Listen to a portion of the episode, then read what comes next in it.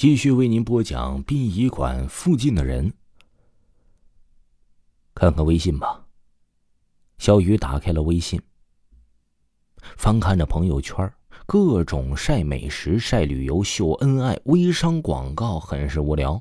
突然，他想到了在殡仪馆搜搜附近的人，会不会很刺激呢？想着的同时，他也点开了附近人的功能，心里想着，试试吧，能挺有趣的。点开附近的人的功能啊，屏幕上果然搜出了好多好多的人，搜出来的头像啊，大多都是非人照片除了卡通人物就是风景画。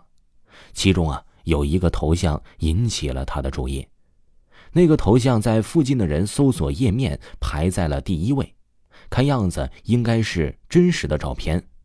他点开这个头像，再次点开头像放大，确定应该是真实头像。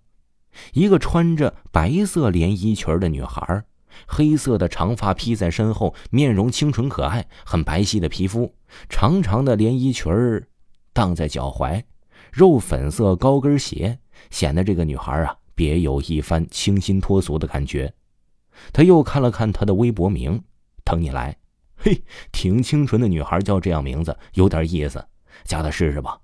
边添加着自己的好友，没过一会儿啊。对方呢就验证通过了，哎，这可把肖雨给乐坏了，一扫干爹去世时候的不快。那既然添加上了，就开聊呗。你好，美女。片刻之后，对方回复：“你好。”肖雨心里极美，竟然回复了我美女。这大半夜呀，我都无睡意了。那一起聊聊呗。对方回复：“好的，我是用附近的人添加你好友的，显示的距离是五十米，我们应该离得很近。我在殡仪馆。”你在哪儿啊？过了好久都没有回信了，肖雨有些着急，心想：这是不是说自己在殡仪馆把他给吓着了？然后就说：“哎呀，我哥们的父亲，也就是我干爹去世了，我在这守灵呢，你别害怕。”就在这时，对方又回信了：“哎呀呀，没事没事没事啊，我也在殡仪馆。”肖雨就有些纳闷了：这大半夜的一个女孩子家家怎么会在殡仪馆呢？转念一想，也是，这殡仪馆方圆两公里都没人家，搜到的附近人肯定也在这儿呗。而且，我都会在这儿，那凭什么别人就不能在这儿呢？然后就又问到了：“那，你家人还是朋友故去了？”对方只回答了个“嗯”。人家的心情肯定不太好，别深问了。之后啊，有一搭没一搭的聊着多好。之后就想了，都在殡仪馆，那何必聊微信呢？直接见面呗。于是啊，他就表达了这个意思。对方又好久了没有回复信息，肖雨心想：完了，是不是对方不愿意见面啊？是不是太着急了？然后就又发信息了：“你是不是不太方便呢？如果不方便就算了。”信息回复了：“方便，有门。”肖雨又高兴起来：“那你告诉我你在哪儿，我去找你。”稍过了一会儿，信息来了。你出殡仪馆大门后左转，走到楼的尽头再右转，在北侧五十米的位置有个二层小楼，我呢在楼门前等你。肖雨收到信息之后回复：收到，马上到。等下放着手机，肖雨来到卫生间收拾收拾，就奔着女孩所指的方向走去了。穿过殡仪馆，正来到了大厅门口，向左没走多远呢，就走到了这个楼的尽头了。再向左走去，发现真有一个这二层小楼。由于已经是半夜了，隐隐约约的可以看到路灯下站着一个人。小雨直奔那二层小楼了。不对呀，应该是直奔着那个人走去了。五十米呢，很近。他边走向了那个人，越往前走看得越清晰。长长的头发很顺滑，披在肩上，白色连衣裙哎，挺漂亮的，身材挺棒，比照片还好看。肖雨在心中暗想着，女孩有些害羞。肖雨主动说起来：“哎呀，美女，终于见到庐山真面目了。”美女回：“你好。”随后两个人有一搭无一搭的聊了起来。虽然说是夏季吧，但是午夜的户外还是有些凉意的。聊到中途，肖雨向女孩提议：“我们找个地儿坐着聊吧，这样站着怪累的。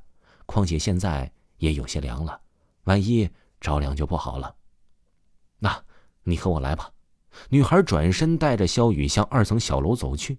肖雨觉得奇怪，拉开楼门，女孩就领着肖雨走进了楼内。进入楼内呀，又向着这右侧拐去。这个好像一个办公室的门，门牌上写着什么？肖雨没有看清。女孩打开门，用左手摸索着屋内右侧的墙壁，灯亮了。肖雨看到了屋内的设施，左边的墙壁上摆放着呢，是一个两米来高的货架，上面呢摆放着几个盒子，应该呀是骨灰盒。门的正对面呢，也刚好有个货架，和左边墙壁处的货架呢其实是一样的，上面也零星的摆放着几个骨灰盒。在两个货架之间的位置上的地面上啊，摆着了几个小花篮和小花圈一样的东西。右侧墙壁处有窗户，窗户下面有一张大点儿的双人床。肖雨心里有些许害怕了，虽然表面上看起来很淡定，但实际上还是很容易让人看出来他很紧张。女孩说：“呀，哎呀，你别怕，这些都是新的，里面呢没有东西。”听到女孩这么说呀，肖雨似乎啊也是轻松了很多。女孩呢，就带着肖雨走到了大单人床，邀请他坐了下来。由于呢没有之前那么紧张了呗，肖雨也开始有思维了。看女孩说：“你是这里的工作人员吗？”肖雨当他默认了。由于女孩不太爱说话，所以肖雨就有一搭没一搭的就聊着。最后啊，就提议了做一做小游戏呗。哎，互动的游戏之中啊。哎呀，难免不了两个人有身体接触，一来二去的，肖雨也大胆了起来。女孩啊，也没有任何扭捏的样子了。随之而来的事情，大家应该都知道了。听众朋友，本集还有下集，请您继续收听。